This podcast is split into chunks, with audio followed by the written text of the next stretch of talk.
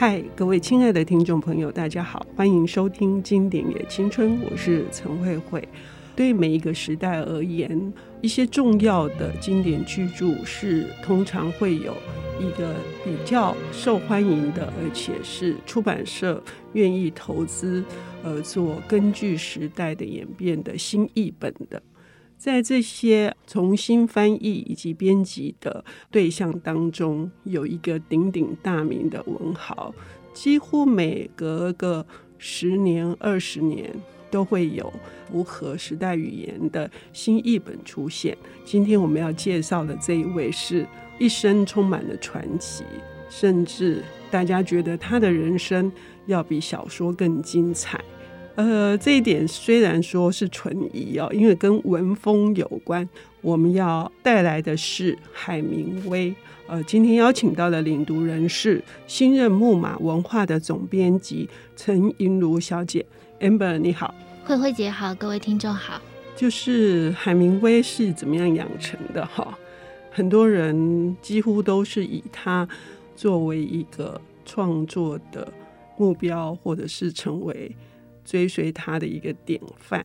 那海明威他的那个风格非常的明确，可是有一段，今天我们要介绍的这本书，应该是可以看出巨匠他的养分的，是不是？嗯、是我们今天要介绍的书，时报文化的旧版，书名是《流动的响宴》。嗯，那在近期的商周出版的这个版本，书名就改为《巴黎不散的响宴》。那这本书写的是什么呢？其实很特别哦，因为这本书写作大概是海明威一九五七年他晚年在古巴居住的时候就开始写了，一直写到一九六零年，也就是他过世的前一年。他在这个时候写的却是他将近三十年前，也就是呃一九二一年开始。那段大概有五年期间，断断续续在巴黎居住的一段时光。嗯，这段时光为什么很特别呢？因为海明威他自己说，这段时光是很穷，但是很快乐的一段时光。嗯，嗯，那对我们这样子读者现在来看而言哦，就是当年这段时期的海明威其实默默无闻，因为他也还没有开始写小说。他那时候是加拿大一个报纸的记者，所以他写的其实都是为了呃报纸写的一些小东西。当然，他在这时候呃，他也有一些比较早期的著作出版，可是都不是小说。所以真正呃发掘，或者是说真正立志要写下小说，是他在这一段巴黎的时光。那这本书。基本上，我觉得跟他的其他的著作当然完全是不一样的，大家可以非常轻松的来阅读。嗯，那有一个年代，我们大家都会觉得这本书啊，如果你想要去巴黎，或者是你梦想着哪一天去巴黎，你一定要先读这本书的，因为里面太多太多。我们现在可以说，就是你一定要去巴黎打卡的地点，就是什么咖啡馆啊、小酒馆啊、卢森堡花园啊、丽池酒店啊等等等等。当然，一定也有海明威或者是菲兹杰罗他的居所。那对，对，嗯，就是说，它有一点像回忆录的形式，所以即使我们看到川端康成的《古都》，也把它当成导游手册。但是这本这个巴黎不散的响宴，或者是流动的响宴，更加的不同。它是一个他自己的生活，以及他创作生命的泉源所在，所以我们读起来就更加的有感情。是，嗯，我想大家一定都听过两个句子，是这本书。出版以来，就是大家都记得的一个，就是如果你有幸在年轻的时候住过巴黎，那么巴黎将跟着你一辈子，因为巴黎是一起流动的饗宴，或者是一起不散的饗宴。嗯、那还有一句，当然跟海明威他丰富的情史有关哦。他在这本书的最后，他有提到说：“我多希望在爱上另一个人之前死去。”嗯，所以光是这两句大家传颂的句子。就可以知道说，哎，《流动的饗宴》这一本，它里面呢既有丰富的，就是巴黎这个城市带给海明威丰富的滋养，嗯，包括文化艺术上的，或者是人、嗯、人与人之间的交流认识，这个方面很多很多。那另外一个就是他跟第一任妻子海德利，嗯、还有他的大儿子邦比，就是他们在巴黎确实度过了一段。穷，但是很快乐又非常自在的生活。嗯，一九二零年代，如果我们回顾的话，在美国是禁酒令颁行的，嗯、呃，是风声鹤唳的。那么在英国的话，是维多利亚的，讲究这个繁文缛节的，非常约束的。那反而巴黎呢，却到处遍地开花，好像。所有的文人雅士，或者是追求音乐或艺术的这些人，全部都到了这里来。那刚好海明威就恭逢其盛，所以刚刚 Amber 说，他对于很多人的这个呃这些人的交友的情况，其实他们也都是互相的砥砺的。是，嗯，那当然，我们如果看海明威在巴黎这段时间，大概有两类的场域是。嗯我们刚刚提到，他在这里遇到了很多人，有很多特殊的交流。一个一定就是咖啡馆，嗯，呃，毕竟他那时候住在一个锯木厂的楼上，就是房子非常小，嗯，所以他如果要认真写作的话，他基本上就是在不同的咖啡馆之间，嗯，可能一待就一个下午啊，然后可能点杯酒就一边喝，然后一边构思，一边写东西。那我们就可以在这本书里面看到几间，就是现在在巴黎还是鼎鼎大名的咖啡馆，比、嗯嗯嗯、如说双手、嗯，或者是丁香园咖啡馆，在他的这段生活也扮演很重要的角色，或者是穹顶咖啡馆、圆、嗯、顶咖啡馆、利、普小酒馆，所以这些一直到现在都是我们还是呃要想要去朝圣的地点哦。那另外一个地方就不能够忽略的一个是。格主斯坦，嗯，这位也是美国作家、知识分子，嗯，他主持的一个类似就在家里办的一个文化沙龙，嗯，那另外一个地点也是莎士比亚书店，嗯、就是 Sylvia Beach，呃，Beach 他的开的。嗯、这两位女性在当时的巴黎以及对海明威也都有非常重大的影响，嗯，嗯，不管是生活的资源或者是。灵性就是阅读方面的资源，嗯，在巴莎士比亚书店，海明威常常可以去借书。他在那里也接触到了俄国文学，深受震撼。那格楚史坦这里当然，呃，更不用说，他认识了毕卡索啊，嗯、呃，米罗啊，然后、嗯、呃，庞德啊，这些人都在这时候，对，乔安斯，对对、所以这个时代就是你会看到一个。刚刚对写作非常有热情跟抱负，但是在这样的一个呃时间跟地点，他因为受到了其他的这样子，你可以说呃创作的同才的激发，嗯，还有砥砺，或者是说这个时候格楚斯坦很明确的告诉海明威说，你应该辞掉这个记者的工作，你应该要。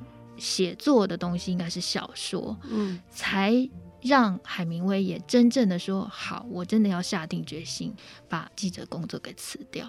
嗯嗯，那他也就因此而更加的穷嘛，哈、嗯，所以呃，经常要去呃借贷度日。那这时候另外一个重要的角色、重要的人物就出场了，他经常就会去没钱买书的时候。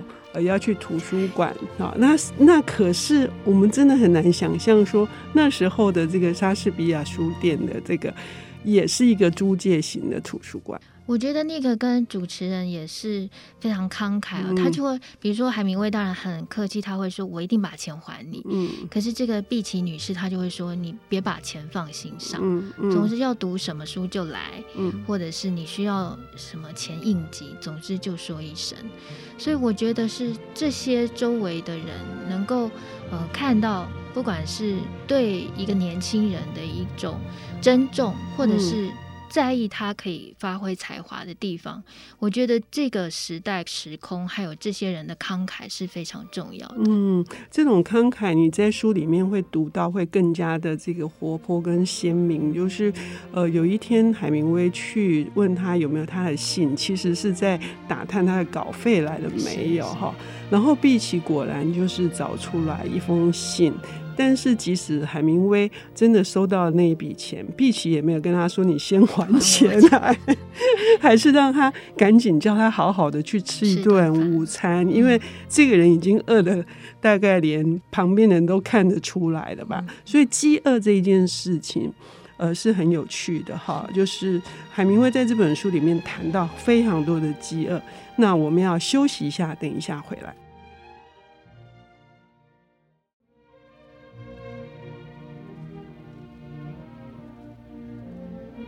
欢迎回到《经典也青春》，我是陈慧慧。我们邀请到了领读人是新任木马文化的总编辑陈莹如小姐，为我们带来的是，呃，海明威这位大文豪在晚年的时候回顾他一九二零年代。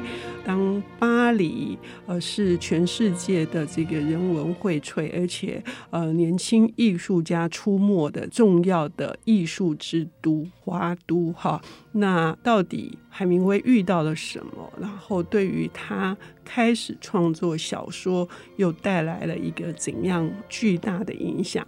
我们上半段节目有提到说，他很穷，但是他很快乐。那这个很穷，是穷到他的那个饿肚子，经常饿肚子，然后要假装骗他太太说中午有人请他吃饭，或者是当遇到认识的人，他就会说他吃饱了。对 那这个饥饿，我认为是生理上的饥饿之外，还有对于创作上面，海明威是怎么说的呢？嗯嗯，海明威在书里面这一本书有一个章节，它的标题就是。饥饿是一种心智锻炼。那我看到这标题，嗯，很有趣哦，因为就是有一天他也是一样。他去访友，可是他要假装他已经吃过饭，其实不好意思，呃，在对方家里吃。那一路他走回家里的过程，他就慢慢的，他就会写说：“哎，你走到哪里的时候，你的哪个感官就被呃启发了，然后更敏锐了。嗯，所以你连照片看起来都会呃不一样。嗯，然后他就会也会提到说，像那时候他也认识呃，受到塞尚的画呃的启发跟影响很多。嗯”嗯嗯嗯嗯所以他就会想说，哎，塞尚画画的时候是不是也在饥饿的状 态呢？是，对，也就是说，这种生理上的饥饿，其实激发了更多这种创作的能量在他身上。嗯，嗯，这也很可能是属于对于如何在文字或艺术上表现的一种。一种欲望，这也是一种饥饿。当他必须被表达出来的时候，他才能够得到满足哦。可是海明威在这段时间里面，他还有什么值得我们再来深入的谈的呢？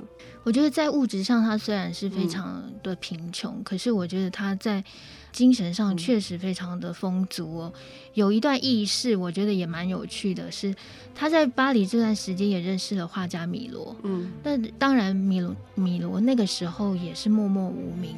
海明威就是跟米罗说啊，哎，这幅画我我想要买下来，可是我也不想占你便宜。那因为你如果我们这样子直接买卖，你一定给我一个很便宜的价钱。所以他就说，我们先把这个画就是。卖给画商，然后让画商来卖给我。呃，殊不知这个画商就开价了两两百美金。嗯，那两百美金是什么概念呢？当年这时候在巴黎，就是一天两个人的生活费，然后甚至有点小钱可以是旅游的话，一天大概是花五美金。嗯，所以你可以想象这幅画大概是可能是三个月一个人的生活费的状态。那当然就分期付款啊。好。分期付款到有一期，真的海明威真的是筹不出钱来。那筹不出钱来的话，基本上所有的钱款、预付款跟那个画都是那个画商要拿走的，他就很很难受了。他就去跟他常去的那个丁香园咖啡馆的、嗯、呃这些服务生说了。嗯、那这其中一个跟他非常交情好的服务生就跟他竟然就私下就是。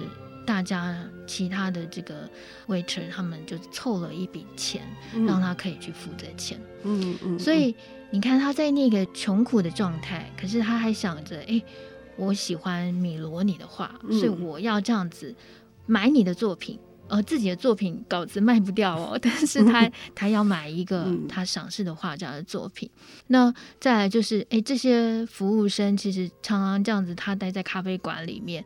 也就是一个客人的关系，嗯、可是愿意就是大家一起筹钱，呃，帮他帮他买画，所以我觉得这个这个风俗是很令人感动的。嗯，嗯，那当然还有，我觉得在这段时光里面，他也认识了他，应该说是挚友，可是也是他一个可敬的。对手就是费兹杰罗，是这也是前几年也有别的出版社会以他们两个为主，又有重新的他们的著作的译本哈，也都值得听众朋友们去关注或是阅读。那这个就是《大亨小传》的作者费兹杰罗嘛，他们两个真的很妙哈。嗯嗯，我在那个流动的响宴里面，那个海明威有一段话，我觉得他。就是说得很好，在流动响夜里面，海明威是这样子，就在第一次见到费兹杰罗后不久，他就这样说：费兹杰罗说他嬉笑怒骂、逗趣、迷人，而且讨人喜欢。哦，虽然我一向对讨人喜欢的人心存提防，也不能抗拒。我觉得这很妙，就是他跟呃费兹杰罗之间的关系，一开始他对他的观感真的很差。嗯。一个喝喝醉酒的人找了一个理由约他说：“哎，我们的车子丢在里昂了，你可不可以陪我去拿车回来？”嗯、就约他在车站，还放他鸽子。嗯，对。对听众朋友们，如果对费兹杰罗的一生也感到兴趣的话，当然有些人可能会觉得海明威的这种揭露好像折损了他们的偶像的形象，但是我觉得这里面有非常多幽微的转折。就是 Amber 刚刚讲的是，他们一开始的印象很差，然后又因为那个费兹杰罗的妻子的介入，使得情况更加的这个诡谲。嗯，可是最终他们还是一个知音。嗯，哈，但是呢，终究又走上一个不幸的。那到底是什么？其中有哪些这个微妙的东西是 Amber 想要跟我们说的？我觉得在这里面，他们的关系里面有一件事情就是喝酒。嗯，我觉得是很有趣的。刚刚也有说到嘛，呃，那个年代美国禁酒，但是在欧洲喝酒是非常自然的事情，跟吃饭一样。是，而且海明威有特别强调，并不是什么附庸风雅是要喝酒，这、嗯、是非常自然。但是他认为。喝酒这件事情对于费兹杰罗而言就是毒药，嗯哦，因为那个时候不管是费兹杰罗或者是太太泽欧达，他们两个人就是一喝一喝就是喝醉，然后醉态不好，就是不太好看。嗯、那一方面这样子的喝酒，其实最重要的影响是费兹杰罗根本没有办法好好的写作。嗯、然而海明威是非常看重。费兹杰罗的才气的，嗯、尤其是在费兹杰罗其实是，是拿了《大亨小传》，希望给海明威看嘛，嗯、因为刚出版的时候根本就卖不好。嗯，可是海明威呢，却认为这是一个非常非常杰出的作品，嗯、而且他认定费兹杰罗既然能写出《大亨小传》这样的杰作，一定能够再写出更好的。嗯，所以他就一直很致力于希望。费兹杰罗能够第一个能够戒酒，嗯，那第二个当然就是尽量摆脱太太的影响，嗯嗯，所以我觉得这一点在这种可敬对手的相知相惜之间，呃是非常珍贵的。那另外也在他们这一段的呃交流里面可以看到，海明威他如何是一个自律的写作者。我觉得不管是他写作的一些。呃，原则或者是他写作风格的奠定，他的认知，比如说要写最真实的故事这件事情，还有就是他虽然喜欢喝酒，可是写作的时候并不喝酒。就然后他说他自己是个工作狂，没有办法好好写作的时候，这个生活令人无法忍耐。所以我觉得这样子两个人的这个对比，既是很有趣，然后你又可以看到说海明威他对于那个写作的那个。敬仰，我觉得那个是非常闪耀的东西。嗯，所以这本书我们可以看到同一个时代、不同城市的，尤其是巴黎的样貌。哈，那另外还有这些优秀的艺术工作从事者，那同时还有海明威。呃，海明威里面有一句话也非常打动我，就是说他写作他希望是塑造而不是描述。那么这个争议是什么呢？刚刚 Amber 跟我们谈了很多，也欢迎各位听众朋友来读这本书《流动的想念》。谢谢 Amber，谢谢大家。本节目由 IC 之音与瑞木读墨电子书联合制播，经典也青春与您分享跨越时空的智慧想念。